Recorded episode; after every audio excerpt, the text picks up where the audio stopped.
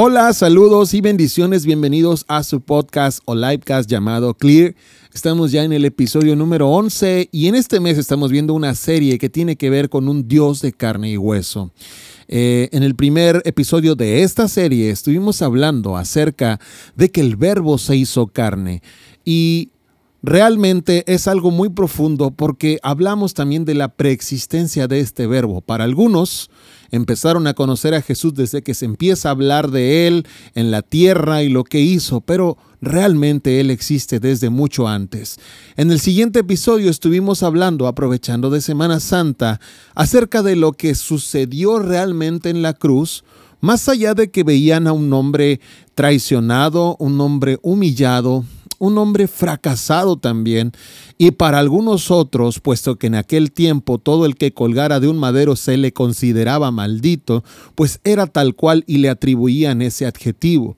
Más allá de cualquier cosa de esa hay que creer que todo había terminado a pesar de la revolución que causó este, este hombre, este, esta persona.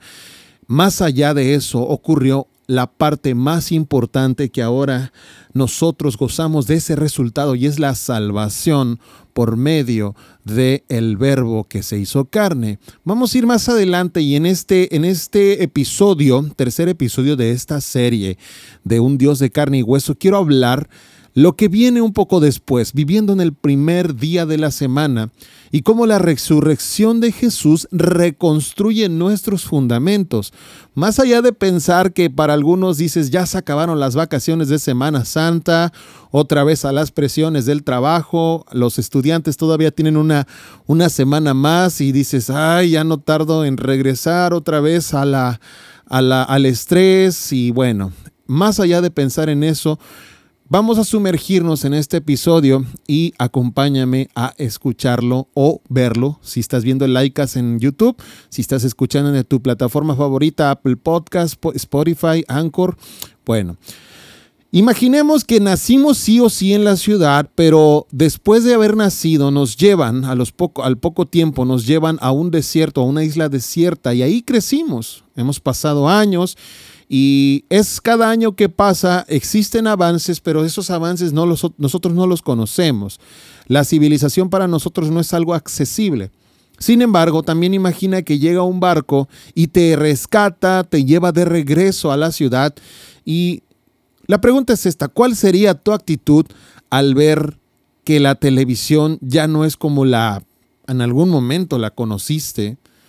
Al ver las computadoras y todo lo que hacen al día de hoy, al ver eh, los refrigeradores y cómo en la isla pasabas mucho calor y en el refrigerador pues ya ves que puedes acceder a una bebida fría con hielo, etcétera.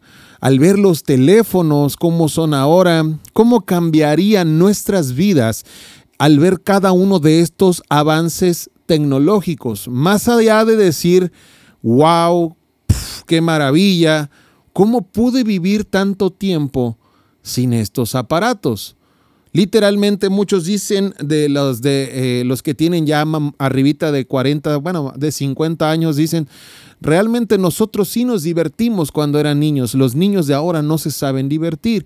Y bueno, es que son otros tiempos, otra forma de vida. Créeme que se sabe divertir un niño, solamente que ahora lo hace a través de una pantalla.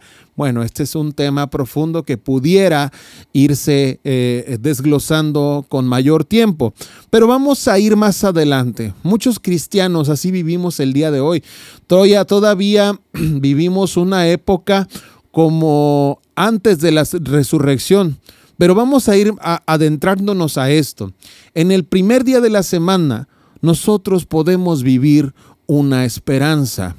Juan 20, 19 al 23, y como es eh, costumbre aquí en, en, este podcast, en este Laicas, vamos a darle lectura tal cual a lo que dice eh, Juan 20, versos 19 al 23.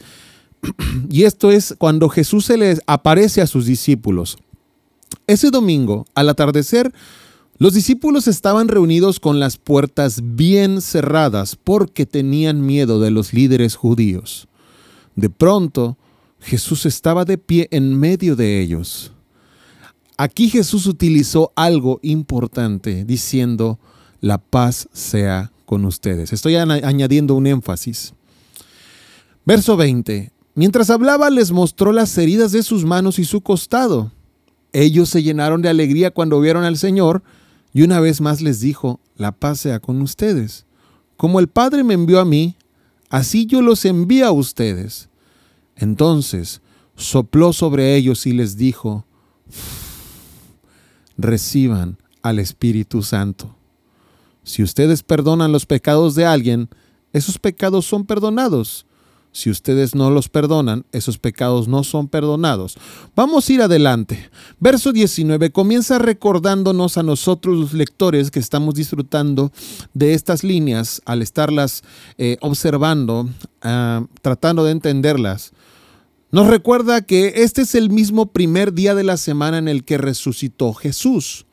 La Reina Valera 60 dice, cuando llegó la noche de aquel mismo día, o sea, hace énfasis en eso, el primero de la semana, es como que si Juan dijera, a propósito, ya les dije que este era el mismo día en el que ocurrió la resurrección, eh, tienen que entender esta parte. Por eso, lo que sigue mm, no tiene tanto sentido, pero vamos a entender un poquito más. Las puertas en este momento están cerradas, los discípulos están escondidos porque tienen miedo. Es decir, ahorita ya no está el que siempre sabía qué hacer. Y a pesar de que nosotros vimos cómo resolvía otras situaciones, no nos, no nos sentimos calificados para esto. Es más fuerte que nosotros. Eh, ahora, cabe mencionar que no solamente es leer, sino sentir la fuerza de lo que Juan nos está expresando en esta parte. ¿Cómo es posible que estén con miedo? Es el primer día de la semana. Jesús triunfó, Jesús está vivo. Es momento de abrir las puertas porque es hora de celebrar. El que creíamos muerto ha resucitado, pero por supuesto, ellos no sabían que Jesús había resucitado. Esperaban que sucediese algo posiblemente. Algunos no sabían si esperarlo o no. Estaban viviendo todavía lo que había sucedido el viernes en el que Jesús murió. Y te hago un paréntesis, es muy difícil ver a alguien morir y sacártelo de la mente en los próximos días, meses y yo creo que hasta años.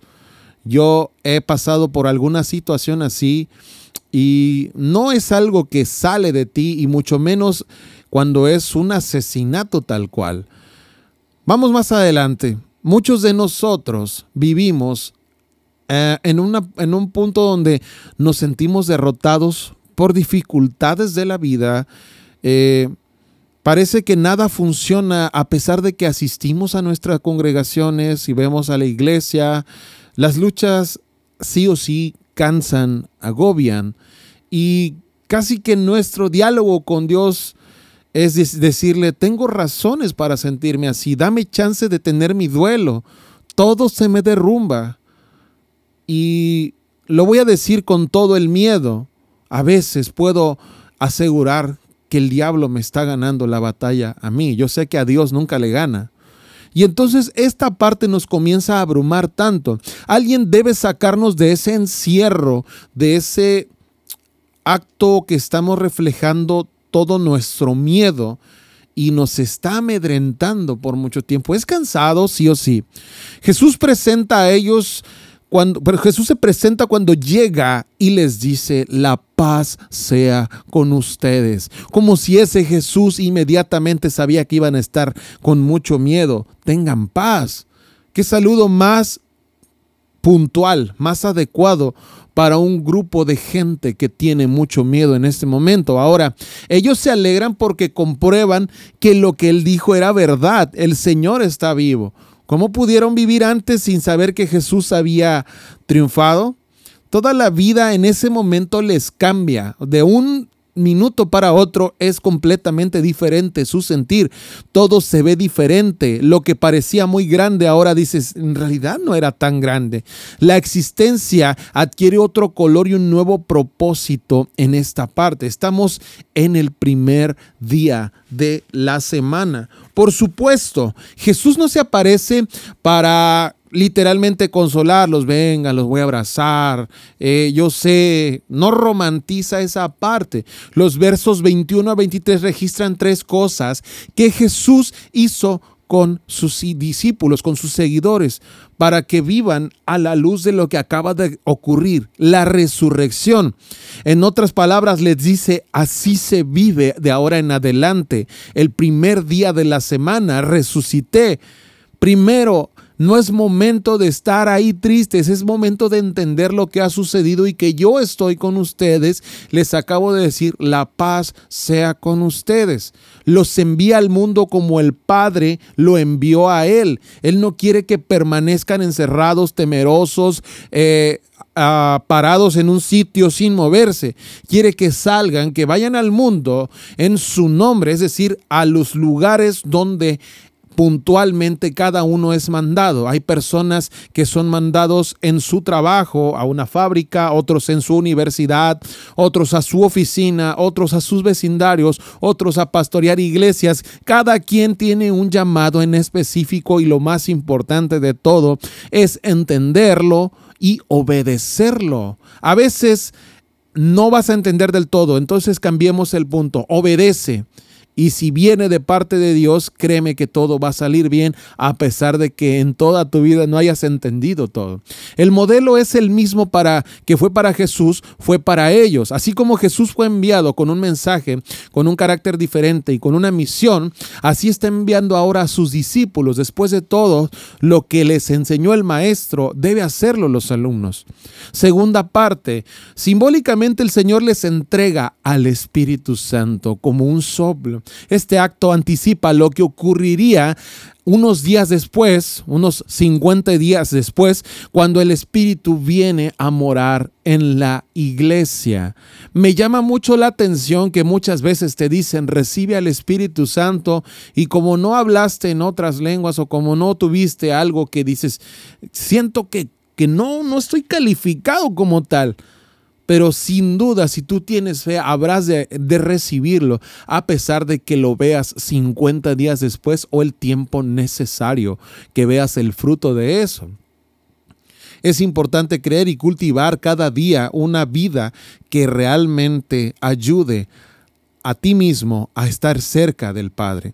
Lo que esto significa es que el Señor les está eh, advirtiendo de una manera como de un maestro, o sea, te digo, te estoy advirtiendo lo que ha de suceder y deja ser una advertencia, sino como una capacitación para la misión que está entregando. Sabe Jesús que no es fácil, pero Hechos 1.8 afirma que el Espíritu sería dado a todos los seguidores de Cristo para darles poder para testificar en todo lugar. Dicho de otra forma, Jesús les entrega la misión, pero también les da el poder para cumplir esa misión. Es decir, te pongo a hacer algo, pero te doy las herramientas para que lo logres. Tercero, vamos a esta parte. Hay instrucciones específicas para esta misión. No nada más te mandan así, a ver cómo le haces.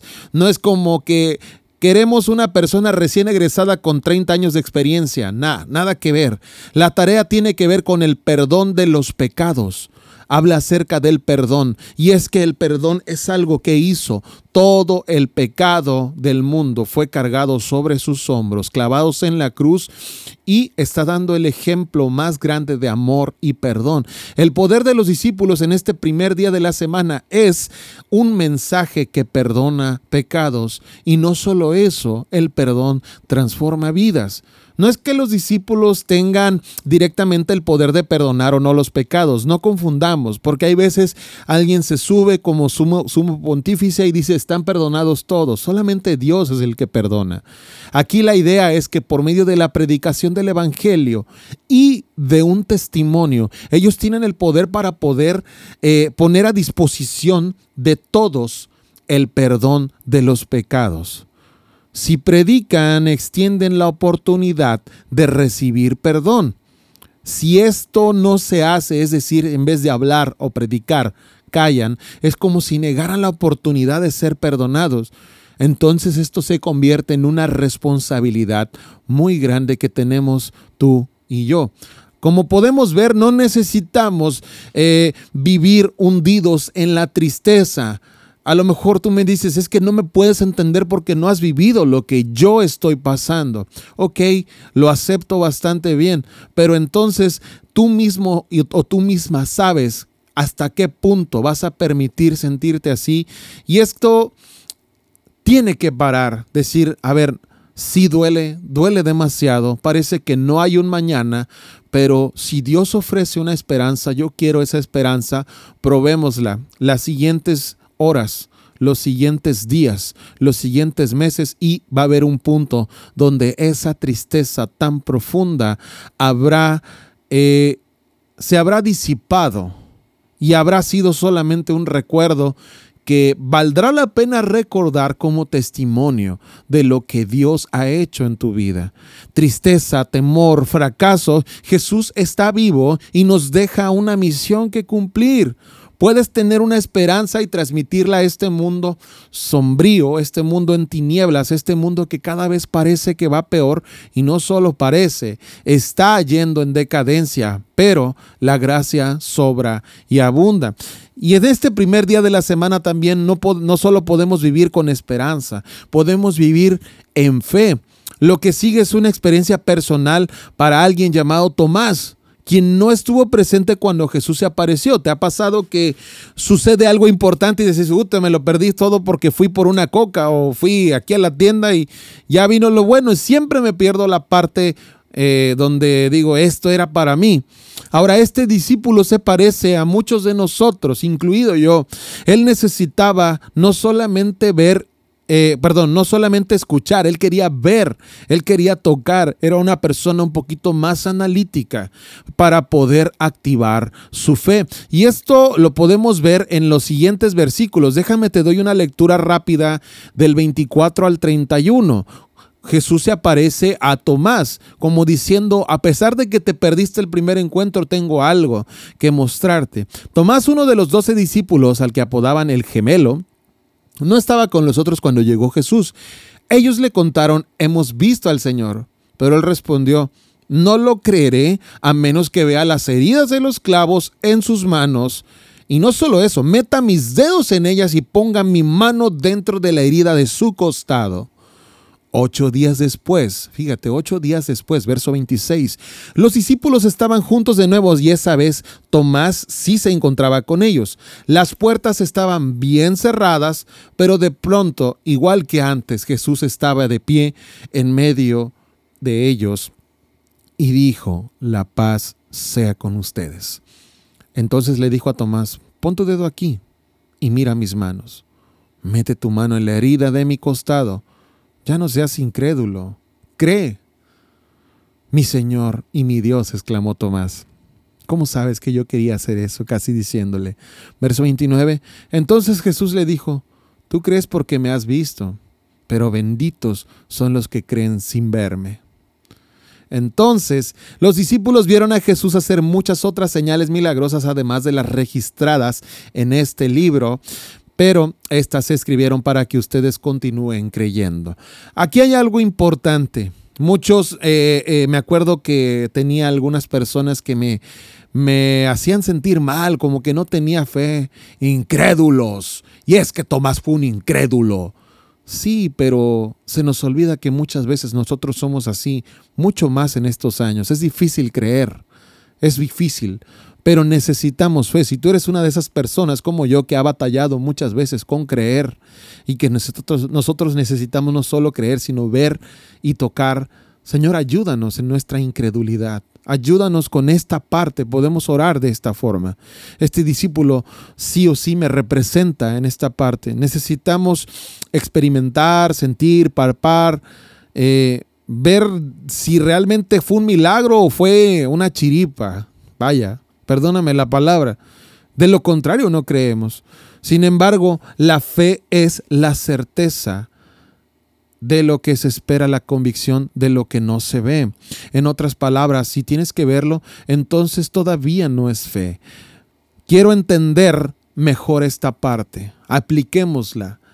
Creamos. Decir, Señor, fortalece mi fe. Si mi fe es nula, ayúdame a tenerla. Tú me conoces mejor que nadie. Y que no tenga que ver a fuerzas para yo creer. Jesús hace con Tomás dos acciones. Por un lado, le manifiesta mucha gracia, ya que comprende que duda, y lo invita gentilmente a tocar sus heridas. Y vaya, qué paciencia. Porque a Jesús también le interesa que Tomás tenga fe, pero le tiene paciencia. Sabe cómo fue hecho Tomás. Estuvo cuando fue creado. Sabe por dónde por dónde es por donde Tomás puede entender mejor. No todos somos iguales. Por otro lado, lo reprende también, es importante esto, pero suavemente, y lo invita a no ser incrédulo. Sea un hombre de fe, bienaventurados los que creen.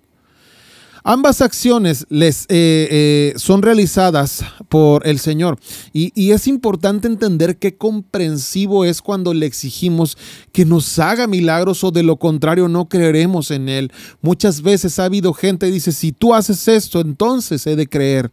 Muchas veces en su misericordia concede respuestas positivas a oraciones que a lo mejor no lo sentimos así, pero es real, son irrespetuosas. Entonces, por cambiar esa irrespetuosidad que a veces hemos tenido, debemos de aprender a pedir. A la vez nos exhorta a dejar a un lado la incredulidad y la dependencia en, en, milagros y caracterizarnos por la fe y confianza en su persona, que digan, tal persona es una mujer de fe, tal hombre es un hombre de fe. No solamente creer en Jesús, eh, perdón, no solamente creer en las obras que hace Jesús, sino creer en Jesús, creer en Él, en su persona.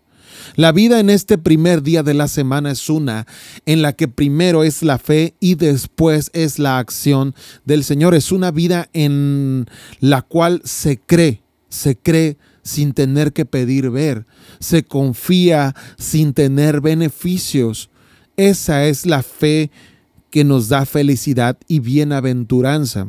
La respuesta de Tomás es la que todos debemos tener, caer postrados ante Jesús y reconocer que Él es nuestro Señor y nuestro Dios mi Señor y mi Dios. Es la respuesta lógica de alguien que se da cuenta de la superioridad infinita del Verbo encarnado. Lo reconoces como tu Señor, como tu superior como tu dueño, porque ahora vives para Él, te compró con su preciosa sangre. Ahora, para nosotros, observemos nuestra vida y respondamos con honestidad. Vivimos como si fuera viernes, llorando todavía, pensando que el que creíamos que era nuestro Dios ya no hace lo que, o ya no hará lo que alguna vez hizo, de lo que se habla que del avivamiento de hace tantos años, o ya sabemos que es el primer día de la semana y que nos corresponde a nosotros levantarnos, esparcir la semilla del Evangelio y ver lo que aún ha de pasar. ¿Qué cambios debemos hacer para vivir en esperanza y en fe en este tiempo? Son preguntas personales, aplicables a tu vida.